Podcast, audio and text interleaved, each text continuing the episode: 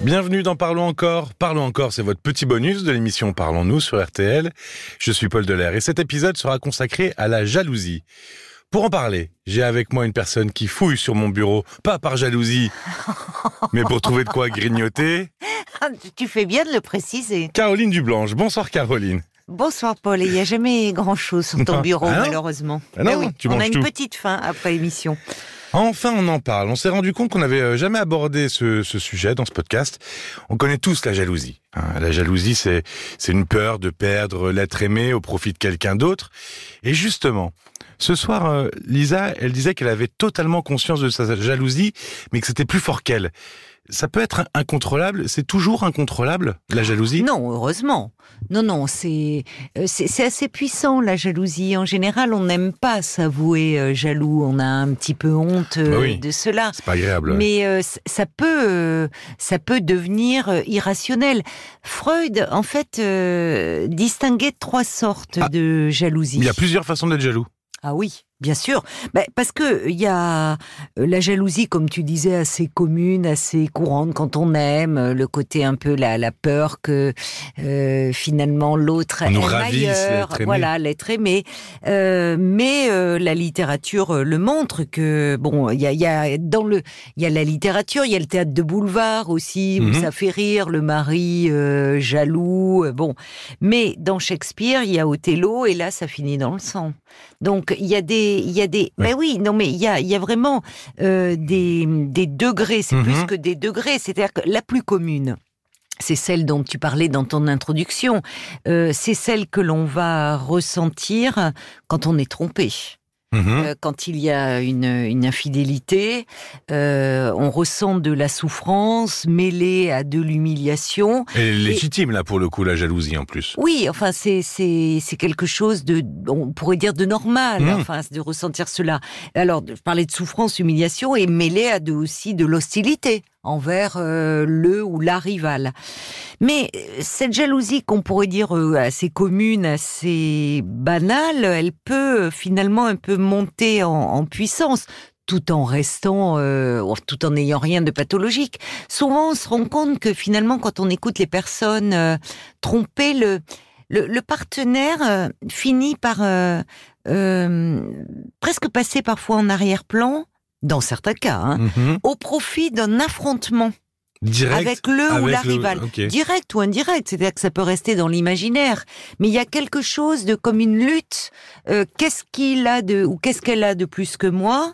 Et au fond, le désir de, de, de posséder l'autre, son partenaire, n'est plus que le prétexte à une rivalité entre Mhm. deux personnes du même sexe. C'est quelque chose Ouais, ouais. que l'on entend. C'est-à-dire que souvent on va se fixer sur celui qui nous a ravi notre objet d'amour.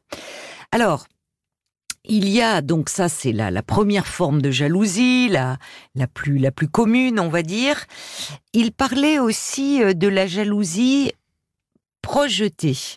Euh, Projeté. oui, c'est-à-dire qu'en fait, lorsqu'on a euh, soi-même des envies d'infidélité, mais que l'on n'arrive pas à Ah. assumer, D'accord. eh bien, il peut arriver que l'on projette ses Mhm. envies sur son partenaire. En, en fait, on attribue à son partenaire Les intentions qu'on a nous-mêmes, c'est voilà, ça? des désirs que l'on ressent soi-même, mais sans le savoir. C'est inconscient, hein, cette euh, jalousie Ah oui. euh, projetée. Oui. Oui, il y a pas de. Oui, Oui, oui. c'est pas. Non, un- non, il n'y a pas quelque chose, parce que là, C'est pas un petit complot personnel en se disant tiens, je vais lui faire porter le chapeau Non, comme ça, moi je pourrais. Non, c'est pas ça. Non, non, il y a vraiment quelque chose dans la, dans la, dans la projection où en fait on projette un désir, Mhm. mais dont on n'a pas conscience. Enfin, en tout cas, qui ne peut pas être assumé. Nombre de désirs ne sont pas assumés, nous font peur, nous font tellement peur qu'au fond on les refoule. Donc la jalousie peut en faire, euh, l'infidélité pardon peut en faire euh, partie. Et dans ces cas-là, qu'est-ce qu'on fait? On projette. On attribue à l'autre des sentiments qui sont ou des envies, des désirs qui sont en fait euh, les nôtres. Et puis à la dernière, la troisième. Alors, troisième cas de figure, et c'est là où, euh, où on, est, on est dans le, le drame shakespearien, c'est que euh, c'est la jalousie délirante. Qui Ah, est... C'est délirant carrément. Ah oui, on mais... l'a- on l'a, enfin, on l'a défini comme délirante. Ah oui, parce que c'est un- on la retrouve dans la paranoïa souvent. Mhm. C'est un des symptômes de la paranoïa. Alors là, on est aussi dans la projection. C'est-à-dire que la personne qui délire va projeter sur l'autre euh, ses envies euh, d'infidélité, mais ses désirs, au lieu d'être hétérosexuels, même si cette personne est en couple hétérosexuel, en fait, ses désirs sont homosexuels. Mais cette personne euh, est en lutte contre cette homosexualité inconsciente qu'elle refuse. Donc, euh, pris dans ce délire, par exemple, un homme en couple avec une femme va être persuadé que sa femme aime un homme, alors qu'en fait, c'est lui qui aime cet homme, qui C'est est un peu- épris de mais- cet homme. Ça, ça, ça, ça touche un peu la, la, la projection, enfin la, la- la Oui, projection, mais, c'est la à un degré plus élevé. délirante. D'accord. Et comme ça Ouais. lui est insupportable, il y a un retournement, c'est-à-dire ce n'est pas moi qui aime cet homme, c'est ma femme. Hmm. En fait, je n'aime pas cet homme, je le hais. Amour, haine. Donc il y a un- finalement un double retournement. Euh, et là, euh, celle-ci est, est grave et peut mener au drame. hein. C'est-à-dire que ça, euh, ça peut mener jusqu'au meurtre. Dans les, dans les cas, parce qu'on est dans la paranoïa. Oui, dans les cas les plus extrêmes. Alors Oui. tout à l'heure, tu disais que finalement, euh, l'objet de la jalousie, c'était euh, pas ou plus forcément la, la compagne, le compagnon, que c'était aussi tout à l'heure à l'antenne, tu disais que ça pouvait être une représentation du passé, quelque chose que Oui, d'autres choses. C'est ça, c'est une représentation du passé. Finalement, c'est pas tellement la relation amoureuse en elle-même qui, qui se joue dedans. c'est-à-dire que il y a autre chose qui se rejoue dans les jalousies exacerbées. Je parle pas du premier cas de jalousie euh, que l'on ressent euh, la souffrance quand on est trompé, oui, il y a une, réelle- la y a- une tromperie, Oui, oui. Et, et là, pour le coup, Oui. c'est légitime. Mais euh, souvent, les, la, la jalousie exacerbée, euh, les, les racines se trouvent toujours dans, dans le passé. Elles sont à chercher dans le passé de la personne qui éprouve cela. Parce que, en fait, Et pas sans- forcément, et pas forcément dans le passé amoureux. Ça peut être les Ah relations oui. de parents, euh, de fratrie, des choses comme ça. Tu as raison de le préciser. Non, non, vraiment dans ça, ça- on ne parle pas du passé amoureux. Évidemment, quelqu'un qui a été trompé, qui a vécu avec un partenaire infidèle, peut rentrer dans une relation suivante plein Ça de échaude, peur. forcément. Voilà. Oui. Non, on ne parle pas de ça. Euh, en fait, euh, la, la jalousie, quand elle est excessive, souvent la personne remet sur le devant de la scène, à travers sa relation de couple, des événements de son passé, en donnant à son partenaire actuel la place qu'occupaient des personnages centraux de son histoire. Et on l'entendait un peu avec Lisa d'elle-même à un moment. euh, elle a fait le lien. Elle parlait. euh, en fait, elle disait que elle avait. euh, en fait, elle, a par- elle a évoqué sa peur. Et quand je lui ai demandé de préciser un peu sa peur, elle dit peur de ne pas être la personne la plus importante à ses yeux. Et lorsque je lui ai demandé si elle avait déjà ressenti cela par le passé, elle m'a parlé euh, de sa mère et du sentiment qu'elle avait que sa mère était plus proche de sa sœur qu'elle ne l'était euh, d'elle-même. Donc, euh, il y a, en fait, la jalousie peut avoir différentes causes. Euh, on, on le sait, par exemple, euh, on, on voit bien chez les enfants quand euh, il arrive, l'enfant il est unique, et puis arrive un petit frère ou une petite Le sœur. deuxième qui arrive. Et là, Il y a de la jalousie. Et quand bien même les parents sont très attentionnés, très vigilants, rassurent l'enfant, ce qui est important de faire évidemment parce que ça va permettre de s'estomper. Mais c'est très difficile Mhm. de partager euh, l'amour des parents. Donc une naissance qui a été mal vécue, où on n'a pas suffisamment expliqué euh, à l'enfant que euh, sa petite sœur ou son petit frère ne va pas lui ravir l'amour de ses parents, ça peut laisser euh, une épine. En fait, tout ce qui a pu être vécu dans, dans l'histoire personnelle comme un abandon. Alors l'abandon, ça ne veut pas dire qu'il y a eu abandon de fait euh, euh, réel, mais ça peut être un, un manque d'attention. oui, il n'y a pas eu forcément de tromperie même d'ailleurs. C'est, Non, même- non, pas et du que ce tout. soit non, non, on est dans même l'histoire de trahison non plus, que ce soit même Non. dans, dans l'histoire familiale, c'est pas forcément une trahison, c'est une, séparation mal vécue, quelque chose comme ça. ou- C'est ça, c'est, euh, c'est, tu as raison.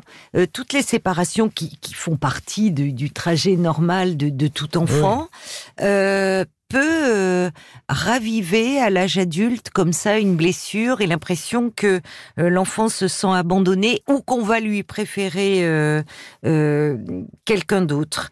Donc il y a, des et, la personne n'en a pas conscience, c'est-à-dire qu'elle est, elle est au fond, elle vit dans cette peur qu'on va lui préférer quelqu'un d'autre, ou qu'on va la laisser, ou qu'on va l'abandonner, ou qu'elle n'est pas suffisamment importante, comme le disait Lisa, ou pas suffisamment digne d'être aimée. Donc il y a des blessures comme ça qui euh, qui demeurent et qui se rejouent dans la relation de couple. Elle était très très honnête, euh, très euh, honnête Lisa. Elle était, elle se cachait pas. il y a un truc qui, qui, a, marqué aussi, c'est qu'elle a dit que ça lui permettait de ressentir le sentiment amoureux. Oui, oui, plus fort on peut se nourrir, euh, on peut nourrir ses relations amoureuses de sa jalousie? Ah oui, il y a euh, enfin certaines personnes qui ont besoin de cela. Enfin, euh, comme si c'est un moteur de leur vie amoureuse, une composante à part entière. Oui, comme sinon ce serait pas, on serait pas amoureux, c'est ça? Oui, alors. Alors là, c'est peut-être un peu poussé, mais. Non, mais souvent, on entend cela un peu communément des gens dire, mais enfin, c'est pas normal de pas être jaloux. Quand on aime, on est jaloux. C'est-à-dire qu'il y a, il y a ce côté. Alors, ça va de, pair pour dans, dans, dans certains. Oui, c'est-à-dire que l'amour avec la possession et de fait, quand hmm. on aime, comme si l'autre, même si on sait qu'il ne nous appartient pas, qu'il n'est pas à nous, mais enfin, il y a quelque chose de cet ordre-là. Pour autant, euh, euh, là encore, tout est une question de degré. Mais il y a des couples qui fonctionnent sur ce moteur-là. Il y a même des, euh, il, y a, par exemple certains hommes euh, que ça stimule, que ça peut même exciter d'imaginer euh, que leur femme les trompe. Ah, à ce point-là, d'accord. Oui, alors là aussi on revient, c'est-à-dire que imaginez que sa femme, que leur femme les trompe avec un autre homme finalement, ça revient à partager en imagination le lit d'un autre homme, par femme interposée. Il peut y avoir derrière des désirs euh, homosexuels ignorés.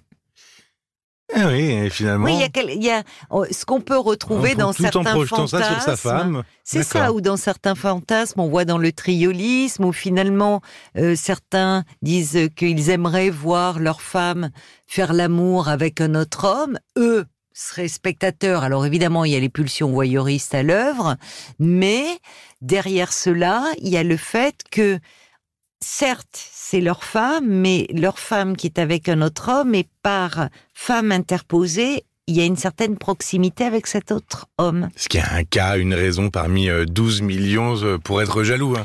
Oui, non, mais bien sûr, tous les jaloux ne sont pas des homosexuels refoulés. Évidemment. Euh, mais elle disait quelque chose de, Lisa, elle disait qu'au fond, ça, il y avait ce double, comment dire, euh, ce double levier, c'est-à-dire qu'à la fois on sentait qu'elle était malheureuse et que ça la faisait souffrir. Et en même temps, il y avait quelque chose qui la rendait vivante, qui rendait la relation vivante finalement. Oui, et qu'elle n'est elle ne se, cet homme n'était jamais aussi désirable à mhm. ses yeux que lorsqu'elle était sur le point de le perdre. Et ça, ça peut faire partie chez certains couples, cette composante de leur vie de, de amoureuse, c'est au fond de se dire l'autre devient particulièrement séduisant parce que il plaît à un autre homme ou à une autre femme. Et euh, on voit cela dans l'infidélité parfois. L'infidélité qui, bien sûr, euh, peut entraîner de la jalousie et source d'une profonde blessure narcissique, mais on voit des couples qui peuvent surmonter cela et finalement connaître un, regain de flamme, de désir. Un second souffle, oui, oui. Oui, parce que au fond, cet autre qui était moins sexué euh, ou euh, tout d'un coup, quelqu'un d'autre, un autre homme ou une autre femme a eu du désir pour cet autre au point de vouloir nous le ravir, donc il en devient à nouveau séduisant à nos yeux. Merci beaucoup, Caroline. Merci à toi, Paul. Sois pas jalouse, je vais m'adresser aux auditeurs. je crois que je vais pouvoir le supporter. Vous pouvez euh, bien sûr écouter le témoignage de Lisa et tous les replays sur les sites et applis RTL. Euh, si vous êtes comme Lisa, jaloux, jalouse, ben n'hésitez pas. Ou si vous subissez d'ailleurs aussi la jalousie de votre partenaire, vous pouvez Oui. nous appeler Oui. 09 69 39 10 11 ou nous écrire sur parlons-nous@rtl.fr. Merci d'avoir passé ce moment avec nous. Prenez soin de vous et à très vite. À très vite. Parlons encore. Le podcast.